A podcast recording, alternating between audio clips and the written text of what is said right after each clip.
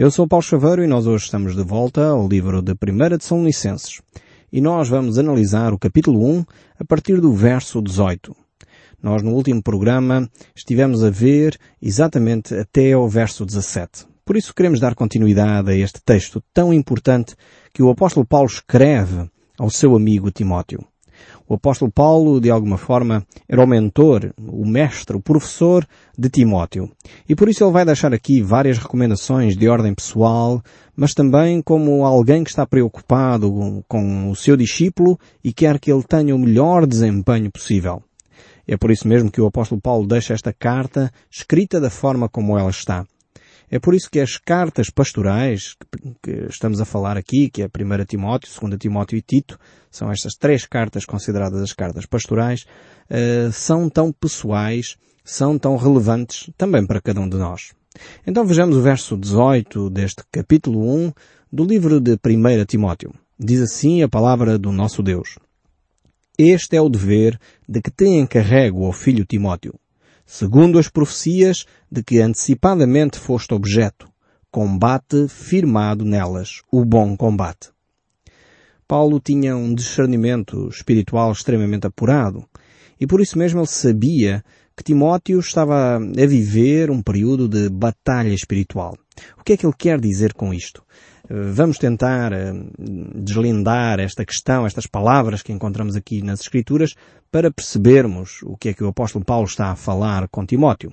Em primeiro lugar, quando ele usa aqui a expressão combate, eh, este bom combate, é óbvio que ele não está a falar de luta física, não está a falar de ir eh, desenvolver uma guerra santa, nesse sentido que infelizmente hoje vamos ouvindo nos noticiários, o apóstolo Paulo deixa claro, e Timóteo conhecia bem estas uh, intenções de Paulo, quando ele dizia que a nossa luta não é contra sangue nem carne, mas contra os principados e potestades nas regiões celestiais. Ou seja, a nossa batalha como cristãos não é contra pessoas, mas sim contra os seres espirituais que estão a usar muitas vezes pessoas. E então é nessa forma, nesta perspectiva, que o apóstolo Paulo exorta a Timóteo a trabalhar arduamente neste combate espiritual. Mas este combate espiritual tem, tem um aspecto muito prático. Infelizmente, às vezes, eh, nós ouvimos pessoas a falar de combate espiritual e tudo se passa às vezes numa oração ou tudo se passa num ambiente assim meio místico e as pessoas ficam a pensar que isso é o combate espiritual. Vejamos aqui o combate espiritual que Paulo vai definir.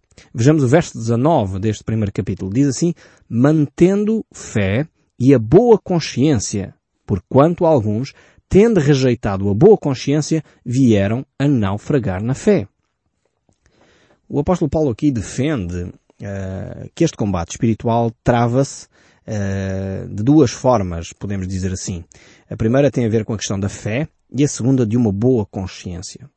Ou seja, a batalha espiritual acontece não numa oração mística, não num ambiente assim muito etéreo, não, trata-se no dia a dia, trata-se na forma como nós nos relacionamos com os outros, trata-se da forma como nós mantemos a nossa consciência pura diante de Deus e diante dos homens.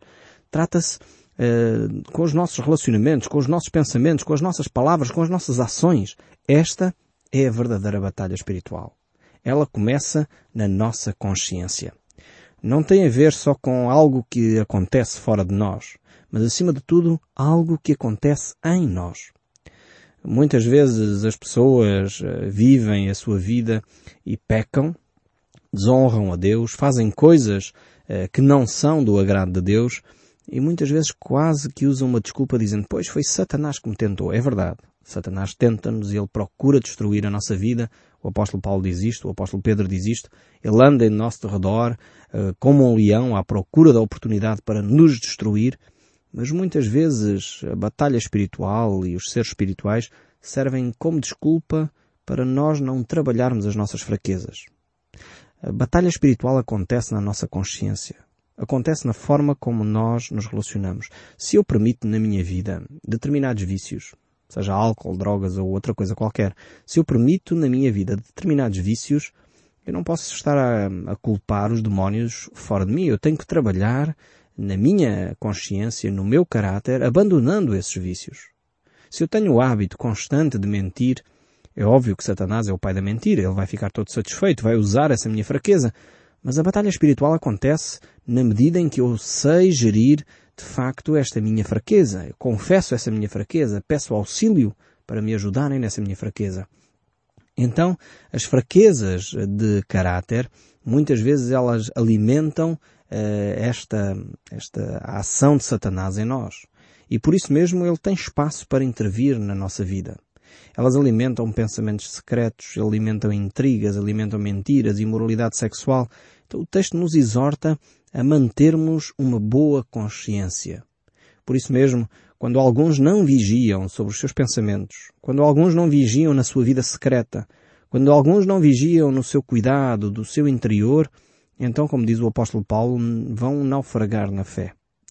Então a fé que estes naufragam, estas pessoas chegam a um ponto de abandonar a fé, não foram os demónios em si, não. Foi de facto a falta de uma boa consciência, a falta de o cuidado com uma consciência sã, o poder colocarmos limites à nossa vida. Se nós permitirmos eh, ver eh, sites pornográficos, se nós permitimos ver filmes pornográficos, revistas de sensualidade, se nós permitimos uh, determinados comportamentos, telefonemas e conversas menos dignas, depois, quando acontece uma infidelidade, o caminho estava montado, o caminho estava preparado. Então temos de começar a colocar barreiras, travar esse tipo de comportamentos. Foi o que Jesus disse a certa altura, que o adultério acontece em primeiro lugar na nossa mente. Não acontece só quando um homem e uma mulher se juntam e vão para a cama. Não. Aí já é a manifestação do que está a acontecer no coração. Por isso o apóstolo Paulo nos desafia aqui, desafia a Timóteo, a manter uma boa consciência. Algo que deve ser promovido diariamente. Algo que deve ser mantido numa batalha espiritual, percebendo que a nossa guerra não é contra sangue nem carne, mas acima de tudo é uma guerra que se trava no nosso coração, na nossa mente, no nosso interior. Depois ele traz aqui, no verso 20, dois outros exemplos. Ele diz, uh, destes que abandonaram a fé, destes que naufragaram na fé, encontra-se Himeneu e Alexandre, os quais entreguei a Satanás para serem castigados, a fim de não mais blasfemarem. Agora aqui temos um texto extremamente forte. Algumas pessoas têm olhado para este texto e eu creio que têm feito algumas interpretações que se calhar não são as mais adequadas. Vamos tentar explicar o que é que o apóstolo Paulo quer dizer com este versículo aqui. Em primeiro lugar, ele usa uma expressão, como eu disse, muito forte, que ele entregou estas duas pessoas, estes dois homens, a Satanás. Em primeiro lugar, eu creio que é necessário clarificar algo primeira coisa é que quem fez isto foi o apóstolo Paulo. É interessante ver que não foi Timóteo, não foi qualquer outro presbítero da igreja, mas foi alguém que tinha autoridade apostólica. Então este é um assunto que era entregue àqueles que tinham estado com Jesus pessoalmente. Como vocês já, já me têm ouvido falar aqui, eu creio que a autoridade apostólica cessou com os doze apóstolos. Esta é a minha convicção pessoal daquilo que eu entendo das Escrituras. Hoje em dia não há mais lugar para apóstolos, no sentido uh, daqueles doze homens que foram comissionados diretamente por Jesus Cristo. Então, nesse sentido, estes homens tinham uma prerrogativa, tinham autoridade que mais ninguém hoje à face da terra tem. Foi uma autoridade que cessou com esses doze homens. Uh, e por isso mesmo, uh, vemos aqui que o apóstolo Paulo, por isso eu creio, vocês já têm me ouvido dizer isso, que o apóstolo Paulo é de facto o décimo segundo apóstolo eh, que veio a completar aquele leque de 12, por isso ele passou três anos no deserto com Jesus Cristo, isso nós vemos na carta aos Gálatas. Vemos também que Jesus Cristo o comissionou e chamou pessoalmente eh, naquele caminho de Damasco. Então há todas essas prerrogativas necessárias para se ser um apóstolo, e Paulo preenche-as na totalidade. Depois vemos, eh, de facto, que não era uma prática que outras pessoas faziam, mas era uma prática, sim, que os apóstolos tinham. Verificamos isso numa outra carta que o apóstolo Paulo escreve aos Coríntios, no capítulo 5, verso 3, e eu vou passar a ler este texto onde ele diz, Eu, na verdade, ainda que ausente em pessoa, mas presente em espírito, já sentenciei, como se estivesse presente, que o autor de tal infâmia seja em nome do Senhor Jesus, eh, reunidos vós e o meu espírito com o poder de Jesus nosso Senhor, entregue a Satanás para a destruição da carne, a fim de que o espírito seja salvo no dia do Senhor Jesus. Vemos aqui a autoridade apostólica por um lado, por outro lado aqui entendemos um pouco melhor o que é que significava esta entrega a Satanás. Em primeiro lugar, não era uma excomunhão no sentido de dizer esta pessoa está perdida completamente, nunca mais vai ter um relacionamento com Deus, esta pessoa está perdida eternamente, que é o conceito muitas vezes por detrás da excomunhão. Aqui a ideia de, de entrega a Satanás era com o objetivo claramente de levar esta pessoa ao arrependimento. Aliás, todos os processos disciplinares na, na Bíblia, nas Escrituras, até na vida familiar, visam a restauração, visam o levantar aquela pessoa. Então Paulo dizia de alguma forma, é preferível esta pessoa uh, ficar uh, numa situação de vulnerabilidade, ou seja, ficar talvez tocado por uma doença, talvez tocado numa situação concreta em que Satanás vai usar os seus poderes para mexer na vida desta pessoa, mas ao mesmo tempo uh, salvar a sua alma. Porque o que interessa efetivamente é a sua vida eterna. E por isso aqui vemos que este, esta carta que ele escreve aos Coríntios, no capítulo 5, ele faz esta missiva, toma esta autoridade, assume esta autoridade para com esta pessoa, e entrega a Satanás para que fosse tocado na sua carne, para que ele se arrependesse, e depois fosse restaurado. E de facto aconteceu com esta pessoa aqui, nós encontramos na segunda carta que o apóstolo Paulo escreve aos Coríntios, exatamente a restauração deste indivíduo que estava a ter um pecado bastante grave, ele estava a ter um relacionamento sexual uh, com a mulher do seu pai, a sua madrasta, uh, e a Igreja não tinha tomado ainda medidas, e o apóstolo Paulo diz que isto não era possível acontecer entre os cristãos. É algo que é contrário aos ensinos de Cristo. E por isso essa pessoa tinha que ser disciplinada. Uh, e por isso essa atitude do apóstolo Paulo. Mas mesmo esta entrega, como nós vemos aqui, é depois, posteriormente, após um arrependimento, eh, essa pessoa é restaurada, é essa pessoa é reintegrada na comunidade. Então este ato aqui, apesar de parecer muito violento, muito forte, visa acima de tudo a restauração, visa acima de tudo que a pessoa fique numa posição, deixa de alguma forma de ser protegida por Deus, uh, para poder então ser tocada por Satanás para ver se ela acorda. E no fundo nós portugueses temos até um ditado é muito interessante que diz que nós só nos lembramos de Santa Bárbara quando faz trovões, diz o ditado português. É, quando estamos em aflição é quando nós nos lembramos de Deus. E no fundo é o que o apóstolo Paulo está a dizer aqui por outras palavras. Mas isto, como disse, não é uma prerrogativa de nós hoje em dia, que nós hoje em dia possamos fazer isto. E eu sei que infelizmente algumas comunidades tentam puxar para si esta autoridade e tentam uh, ter este tipo de práticas que não se coaduna de facto com a autoridade que hoje uh, os pastores ou líderes religiosos possam ter. Tinha a ver com o apóstolo Paulo e com os apóstolos uh, daquela época. Depois chegamos então, ainda nesta primeira carta de Timóteo, ao capítulo 2, onde vamos aqui falar sobre a oração pública, sobre o culto público e também sobre o papel da mulher nas igrejas. Então é um assunto extremamente quente, um assunto que realmente nos vai, espero eu, ajudar e animar a nos mantermos atentos àquilo que a Bíblia nos diz sobre este assunto. Então vejamos este capítulo 2, verso 1. Antes de tudo, pois, exorto que se use de práticas de súplicas, orações, intercessões e ações de graça, em favor de todos os homens e em favor dos reis e de todos os que se acham investidos de autoridade, para que vivamos vidas tranquilas e mansa, com toda a piedade e respeito então aqui o apóstolo Paulo vai falar acerca uh, da oração, em primeiro lugar. Este é o grande tema que ele vai abrir aqui no capítulo 2. Então a oração deve ter vários componentes. Ele usa aqui a expressão prática de súplicas.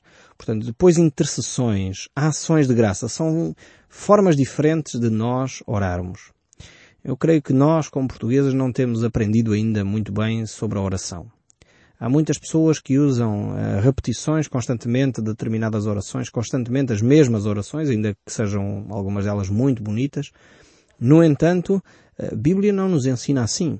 O próprio Senhor Jesus Cristo, quando nos ensinou a oração do Pai Nosso, que é uma oração fantástica que encontramos no Evangelho de Mateus, no capítulo 6, ele avisa previamente que nós não devemos usar vãs repetições. Ou seja, não devemos pegar na oração do Pai Nosso e repetir constantemente aquela oração. Ou aquela outra qualquer que alguém nos passou, enfim. E há orações de facto muito bonitas. Mas, no entanto, devemos ser mais criativos na nossa relação com Deus. E é por isso que o apóstolo Paulo diz aqui que as nossas orações devem ser no fundo, provir do nosso coração. Vem das nossas súplicas, daquilo que são as nossas preocupações, daquilo que são as nossas, os grandes temas que nós estamos à nossa frente. Por isso ele diz que essas orações devem ser feitas com intercessão, com uma preocupação extrema por aquilo que estamos a pedir a Deus. Mas não só ficarmos por uma lista de pedidos. Isso pareceria quase um peditório. Não, a oração é mais do que um peditório.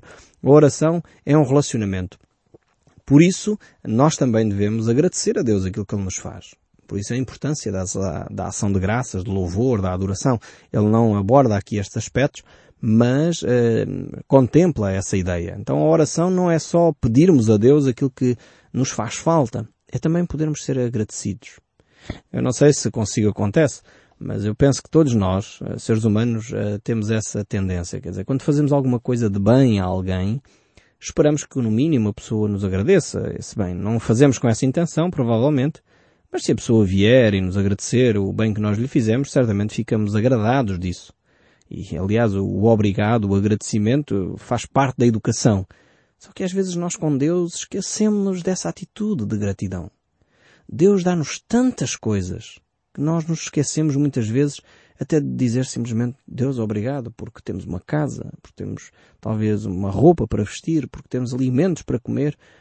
Deus obrigado porque nos dás uma família. Deus obrigado porque me dás o sustento, o trabalho onde eu posso ganhar o meu sustento.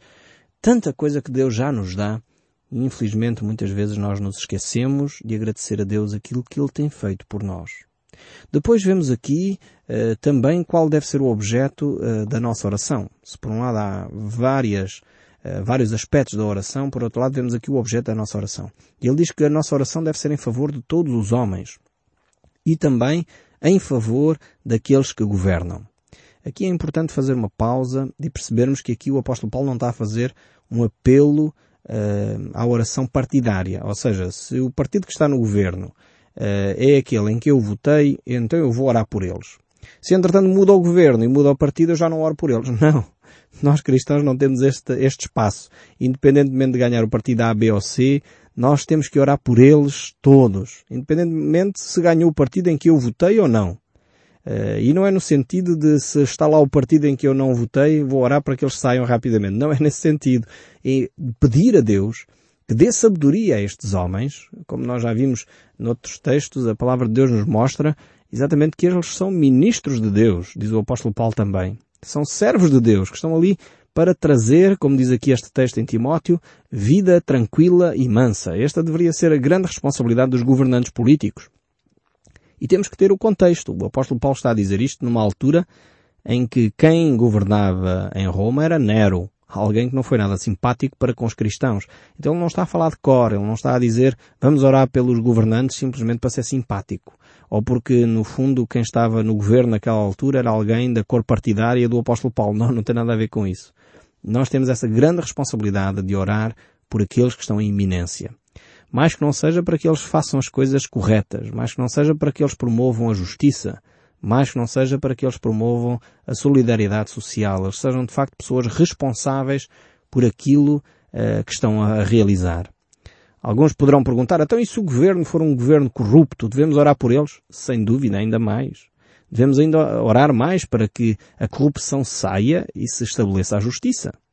Então é fundamental nós orarmos de facto uh, por, por aqueles que estão instituídos de autoridade. É vital e a Bíblia nos ensina isso. A Igreja Cristã tem esse grande dever de orar não pelos partidos políticos, mas por aqueles que estão em iminência, independentemente da opinião política de cada um de nós. É por isso que eu acredito seriamente na importância da separação entre a Igreja e o Estado.